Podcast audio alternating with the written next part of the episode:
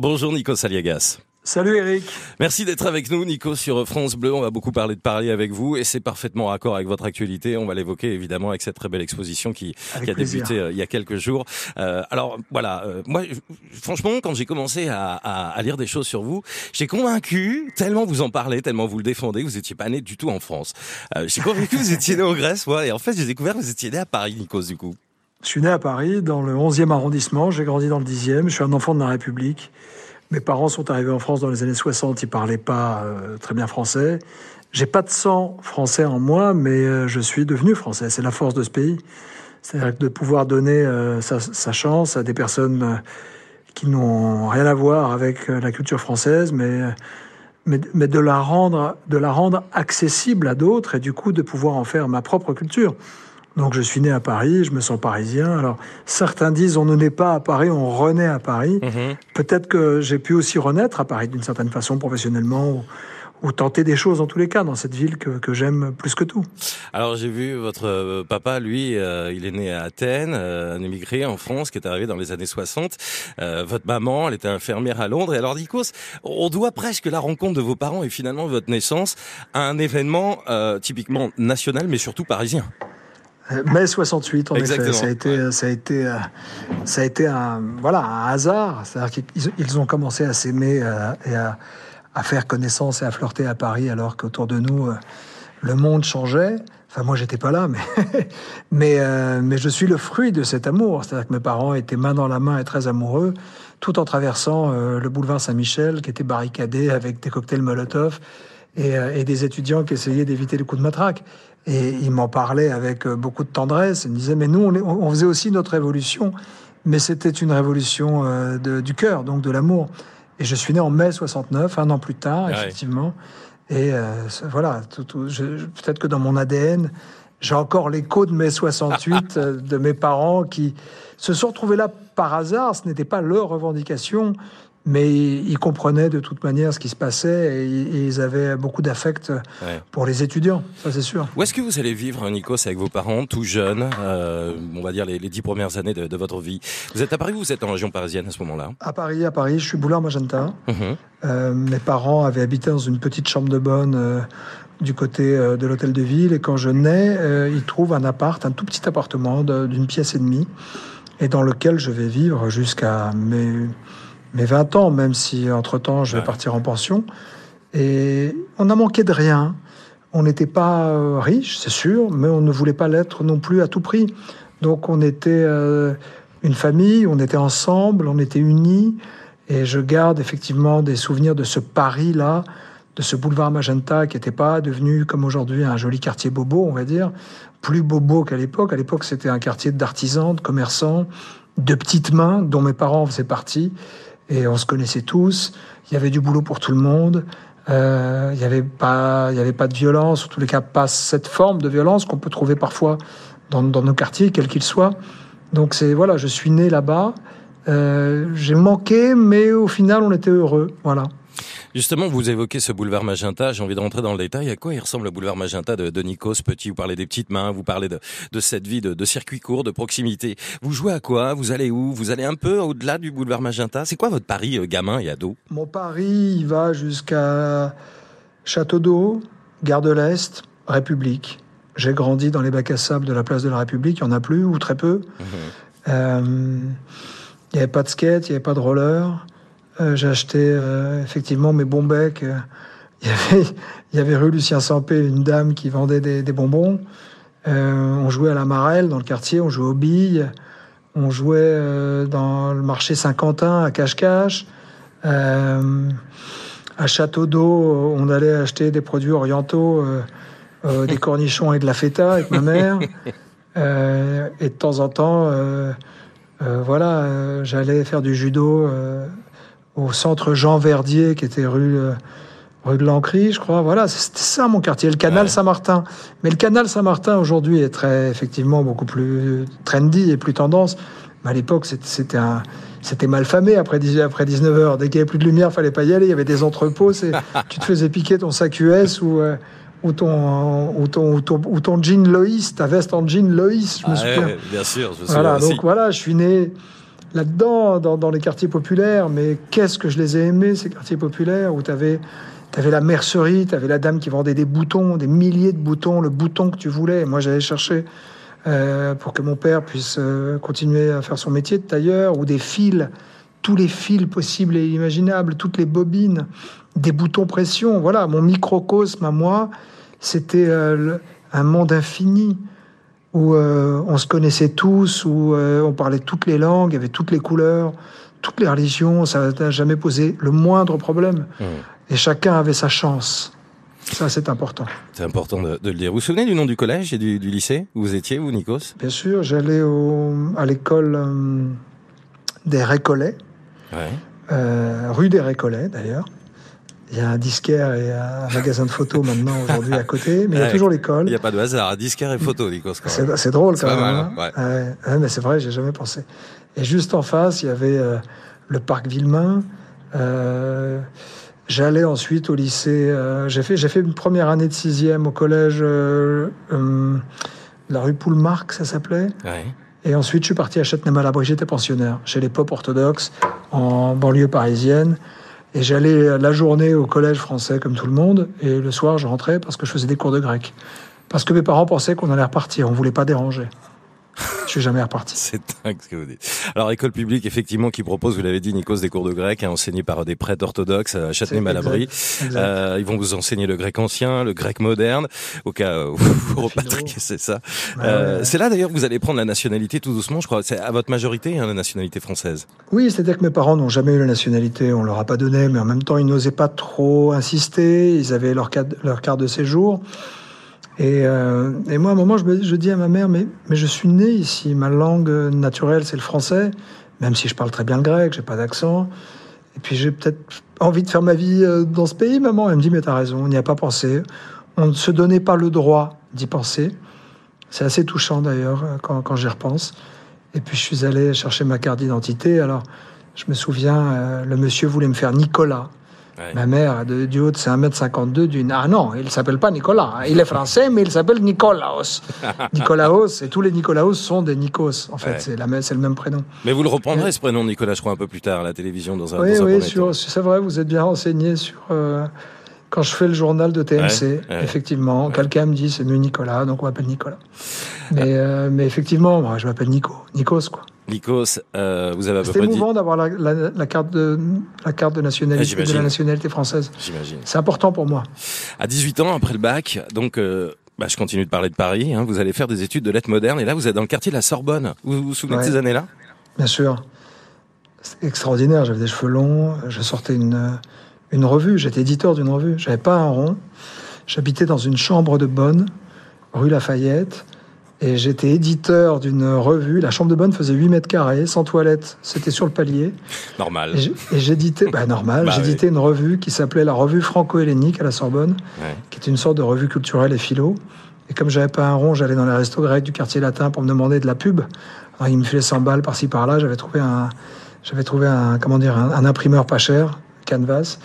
C'était, c'était des années de création extraordinaires où je lisais plus des bouquins qui n'étaient pas dans le programme que mes cours de la Sorbonne. Ça a toujours été ça d'ailleurs, même dans la vie. Dès que j'ai un truc, il faut que je fasse autre chose, par peur d'être enfermé en fait, toujours.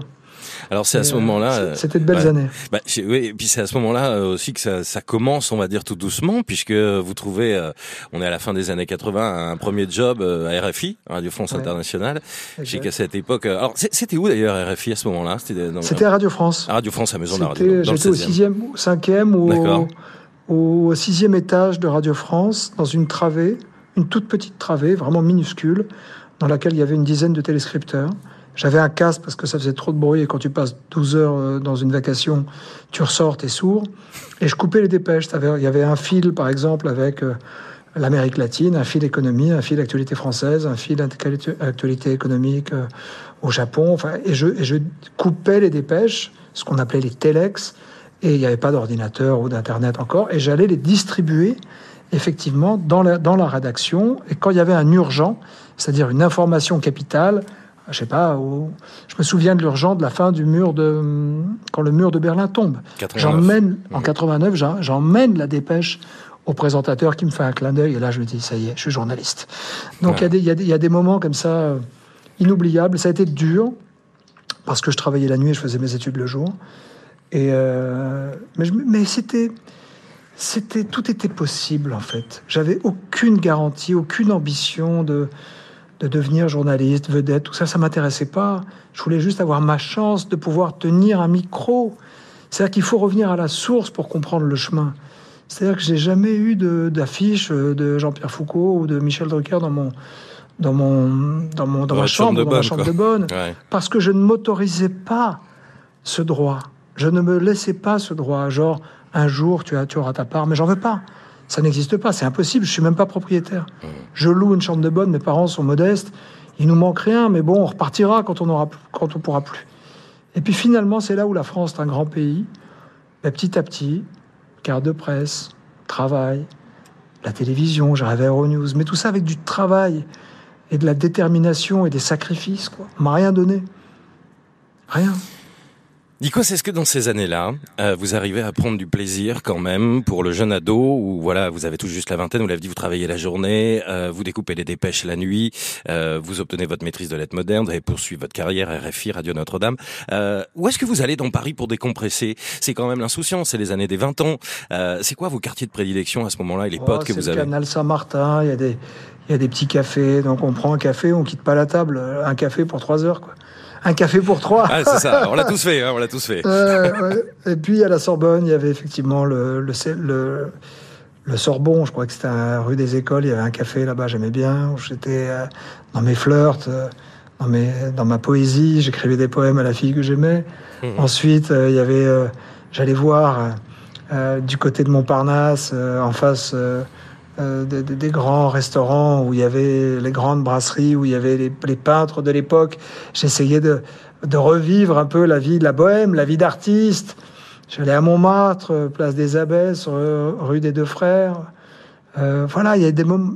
Mais j'étais spectateur de cette ville qu'est Paris. J'étais spectateur de la beauté de cette ville qui, qui, était la mienne, mais, mais que je, dont je ne me rendais pas compte que c'était aussi ma ville. C'est que parfois je regardais, je disais c'est magnifique. Je passais dans les restaurants où il y avait des huîtres, tout ça, et waouh, je disais le select, tout ça, c'était magnifique, magnifique. Quels sont les, lieux emblématiques pour vous aujourd'hui qui font la capitale, Nikos? Oh, Paris, ça, ça c'est pour moi Paris tourne autour de la Seine, la Seine qui traverse et qui coupe Paris en deux avec ses deux rives donne aussi le rythme, puisque l'eau coule sans cesse et jamais ne se répète, dit le poème. C'est jamais la même histoire. La scène prend nos secrets, la scène euh, nous permet de, transformer la ville en une scène de théâtre, sans faire de jeu de mots faciles. Bah, c'est bien vu. Mais c'est la vérité, c'est-à-dire que dès que la lumière change et que tu es sur le pont Alexandre III, ou sur le pont des Arts, ou le pont Mirabeau, j'ai une passion pour les ponts parisiens eh bien, tu observes l'édifice, par exemple, de l'Institut de France, qui est à la fois coupole, il y a quelque chose de sacré, et en même temps quelque chose voilà, d'inatteignable, qui est la culture. Et de l'autre côté, tu as le Louvre, qui est le plus grand, le plus beau musée du monde. Tu as la tour Eiffel qui, qui nous observe du haut de ses 300 mètres avec le phare et de son monocle, de cet œil de cyclope qui déchire la nuit et les ténèbres. Voilà, pour moi, Paris, c'est un, c'est un, c'est un film, c'est une, c'est une scène de théâtre. C'est, j'aime Paris viscéralement, c'est ma ville de toujours. Vous n'avez pas forcément eu, vous le disiez tout à l'heure, Nico, ce, côté Eugène de Rastignac, en fait. Vous autorisiez pas à avoir cette conquête euh, de Paris à travers la carrière que vous avez menée par la suite. Vous étiez un peu spectateur, finalement, euh, un peu poétique et romantique, si je vous entends bien, de cette vrai, ville. Mais c'est vrai, c'est vrai. J'étais, j'avais pas le à nous deux Paris de Rastignac. J'étais pas non plus une petite frappe comme. Euh, comme euh, Lucien Drubin-Pré. Euh, j'étais pas dans. Alors Balzac a tout dit sur Paris. Il suffit de relire ce qu'il pense des journalistes d'ailleurs et ce qu'il pense de la société. Il fait pas de cadeau. Hein. Mais mais j'avais reconnu certainement la comédie humaine avec sa part dramatique de, de, Paris assez vite et, en même temps la possibilité de, de renaître à Paris, d'essayer en fait.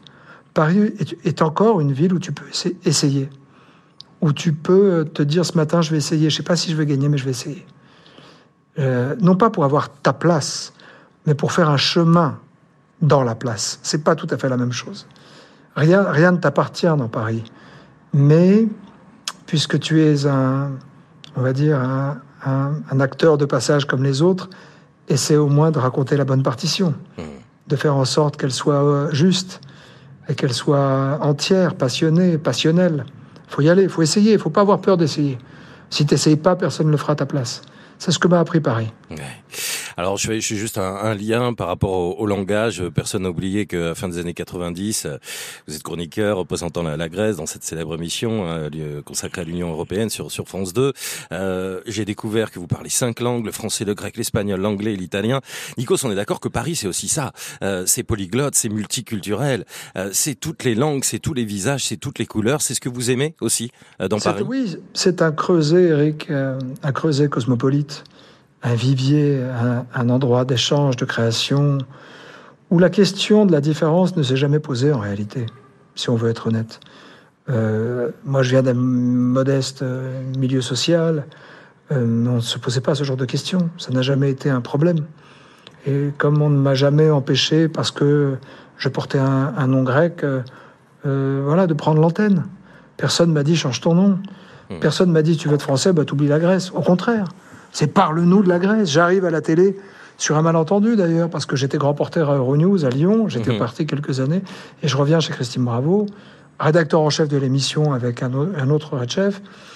Et puis finalement, voilà, je prends un peu l'antenne de façon anecdotique. Moi, je suis un journaliste, entre guillemets, sérieux, parce que je fais du reportage politique. Et puis, finalement, je suis pris dans le piège de ce truc. Et puis je dis, ah, bravo, mais attendons, hein. attention, hein, Christine. Moi, je, je, vais en costard cravate, attention, hein, je fais de l'info.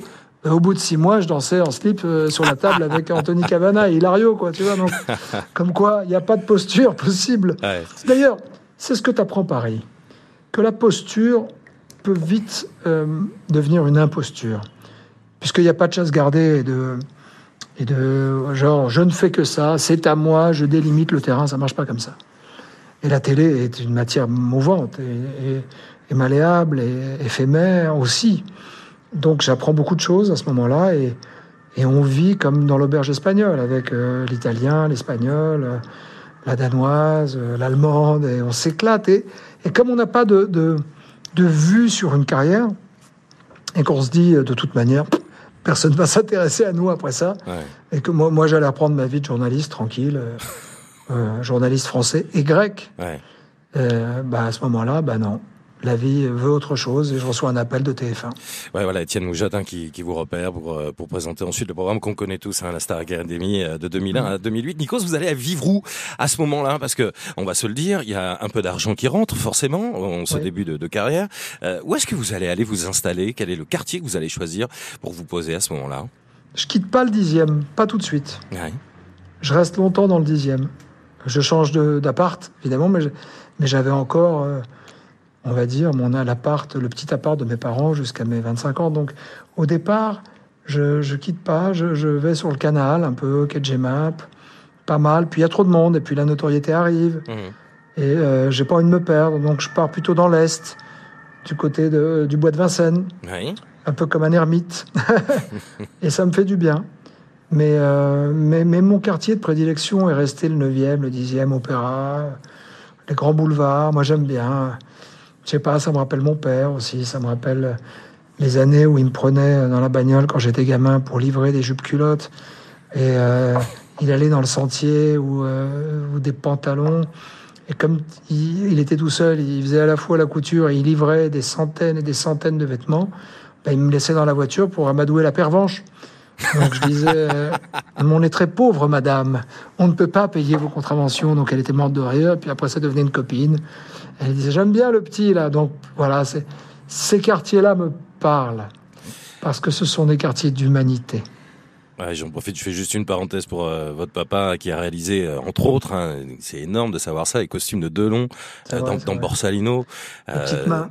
Ouais, des tenues pour Dior, pour Nina Ricci, c'est complètement complètement fou ça, c'est complètement fou. Alors donc vous restez dans, dans ce quartier, voilà, effectivement dixième, vous le dites. Vous me parlez de ce quartier de, de prédilection. En tous les cas, vous aimez bien tout ce quartier d'opéra, entre autres. vous allez beaucoup déménager d'ailleurs dans votre vie, Nikos? Pas beaucoup. Je vais vivre dans plusieurs villes. Je vais vivre euh, avec ma base parisienne. Je vais aller un peu à Athènes, un moment dans ma vie pour aller, euh, pour aller présenter le 20h. Quand je rencontre ma femme, on va un peu plus à Londres. Mais mon, ma base, on va dire, ma vie, j'ai toujours vécu à Paris. Mhm. C'est-à-dire que je vis ici, je paye mes impôts ici. Donc ça, j'ai pas beaucoup déménagé, pas trop. Sans, sans rentrer dans le détail, vous habitez où aujourd'hui? Euh, je ne peux pas te le dire pour des raisons de sécurité. à Paris, j'habite à Paris. Mais euh, en ce moment, c'est tendu, tu sais, avec nos gamins. Depuis que j'ai des, gamins, je suis, je peux plus, je peux plus dire de là où j'habite, tu vois. Pas de souci, pas de souci, aucun problème. Mais en tous les cas, voilà, c'est l'occasion de, de, de, continuer euh, de parler euh, de Paris et de, de, cette vie de quartier que vous avez peut-être, même si c'est un petit peu compliqué en ce moment, mais je vais rester beaucoup plus, beaucoup large. Il y a aucun problème. Euh, je voudrais qu'on parle un peu de bonne bouffe. Vous l'avez évoqué tout à l'heure, Nico. C'est vrai que les restaurants sont fermés. On n'a qu'une envie, évidemment, c'est que ça rouvre. Euh, Quelles sont les cantines que vous avez, vous, Nikos, les, les bonnes adresses que vous avez découvertes? Si, si vous prenez par la main et qu'on peut sortir là pour aller déjeuner, on va où? Ah, c'est une bonne idée, ça. Oh, je vous emmènerai euh, euh, dans le 9e au restaurant grec Les Diamantaires, tiens, par exemple. Ouais. Il y a quelques restos grecs que j'aime. Alors, si vous voulez de la, Grèce plus gastronomique, je, vous emmène chez Mavromatis, qui a une étoile magnifique, chypriote et grec. Sinon, dans le même genre de, de, restaurant familial, où pour moi, c'est pas seulement ce que tu manges, mais comment tu le manges et avec qui tu le manges. C'est aussi important. Il y a effectivement le, le restaurant rue Jean-Nico, Apollon, ça, c'est mon côté grec.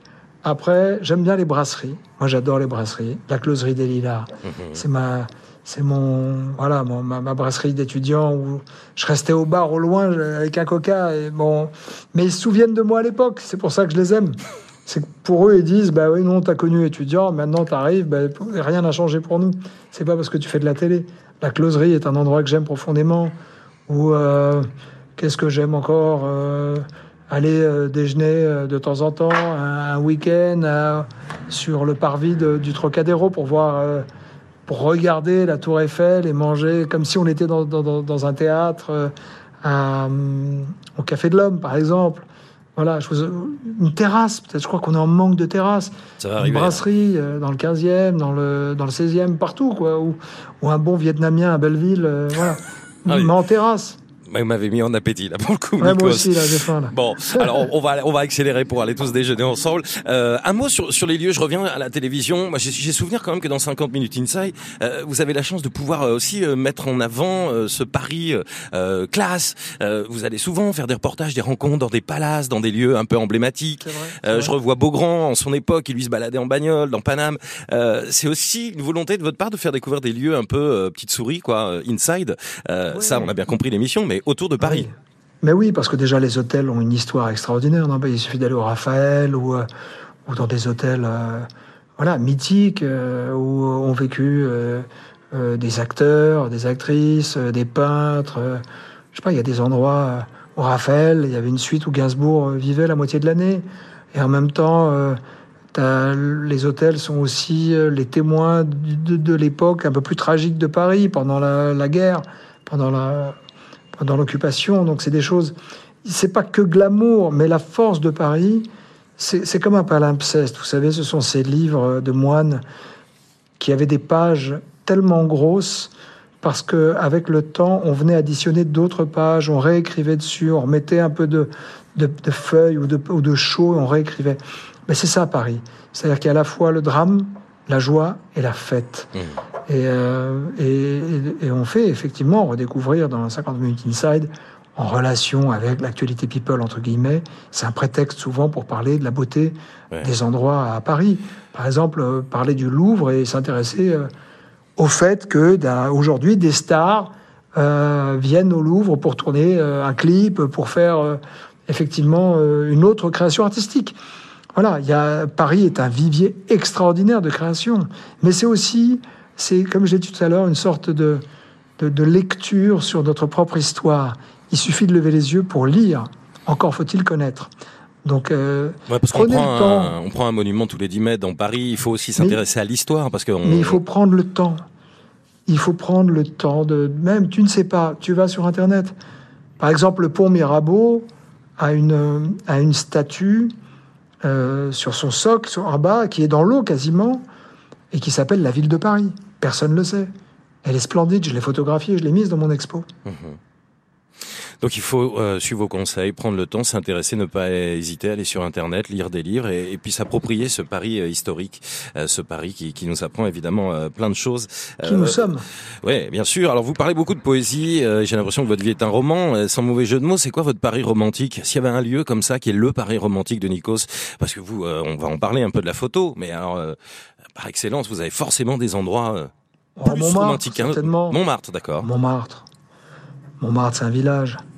C'est un, c'est un village au sens euh, premier du terme. C'est un, moment hors du temps. C'est un moment d'amour, de partage, on redevient un peu poète, un peu bohème, un peu moins speed. On n'est pas avec un téléphone en train de faire des selfies. On n'est pas avec une tablette en train de répondre aux réseaux sociaux. On s'assoit, on boit un vin chaud avec la femme qu'on aime ou avec la personne qu'on aime et on se regarde dans les yeux, et puis on va allumer un petit cierge au Sacré-Cœur. Euh, c'est tout con, c'est ce, que, ce cherchent les touristes, mais à force de ne plus aimer le Paris qu'aiment les touristes, on oublie aussi l'ADN premier. C'est-à-dire que moi j'aime bien me perdre dans une ruelle de Montmartre. Quand le, quand le violoncelliste euh, Gauthier Capuçon me demande de le photographier pour son album, ben, je l'emmène à Montmartre. C'est pas touristique, mais il se passe quelque chose. Nikos, euh, les amateurs de photographie euh, se donnent rendez-vous là depuis euh, le 20 avril sur le parvis de, de l'hôtel de ville pour découvrir votre toute dernière exposition intitulée Parisienne au pluriel. ça se prolonge jusqu'au 10 mai. Une belle exposition évidemment qu'on va tous aller découvrir. J'ai souvent l'habitude de demander c'est quoi être parisien aujourd'hui? C'est quoi être une parisienne aujourd'hui? Vous, vous allez forcément répondre à cette question parce que vous les avez rencontrées les parisiennes. Qu'est-ce que vous avez découvert d'elles à travers vos photos d'ailleurs, Nikos? Parisienne d'hier, d'aujourd'hui, de demain.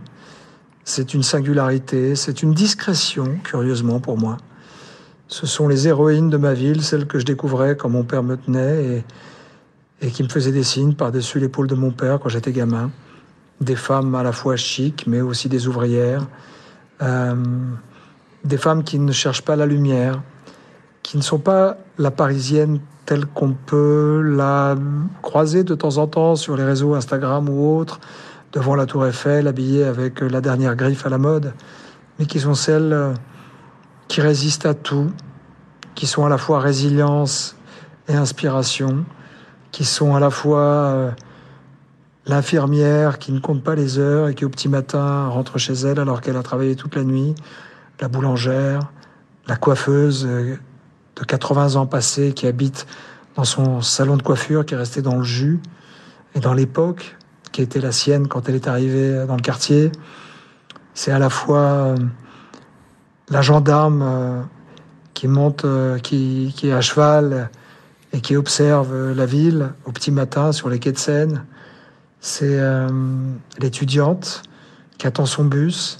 C'est la vieille dame qui porte deux masques parce qu'elle a peur c'est l'artiste qui dessine sur euh, un passage, qui sent la pisse et qui est mal famé, mais lui arrive à, à, le rendre unique, parce que son dessin est unique. Paris est une, est une scène ouverte, Paris est une inspiration, Paris est, une élévation. Alors on ne le voit pas, parce que Paris c'est aussi une ville du quotidien, où il faut trouver sa place, une ville qui peut être plus tendue, plus nerveuse, mais il faut aussi de temps en temps, et peut-être que cette pandémie nous, nous le permet un peu plus, regarder la beauté de cette ville, on se dire, putain, qu'est-ce qu'on est bien on est bien à Paris. Ça, c'est 35 clichés en noir et blanc que vous nous proposez sur une quarantaine de panneaux qui sont disposés, euh, disposés pardon, euh, Nikos, euh, autour de l'hôtel de ville, hein, le long de la rue de Rivoli. J'appelle que vous, la culture, les expositions, c'est déjà une grande histoire d'amour hein, dans la capitale. Il y a eu le toit de la Grande Arche, le palais Brongniart, si je dis pas de bêtises, la conciergerie, parliez du Louvre, il y a eu la librairie du Louvre aussi.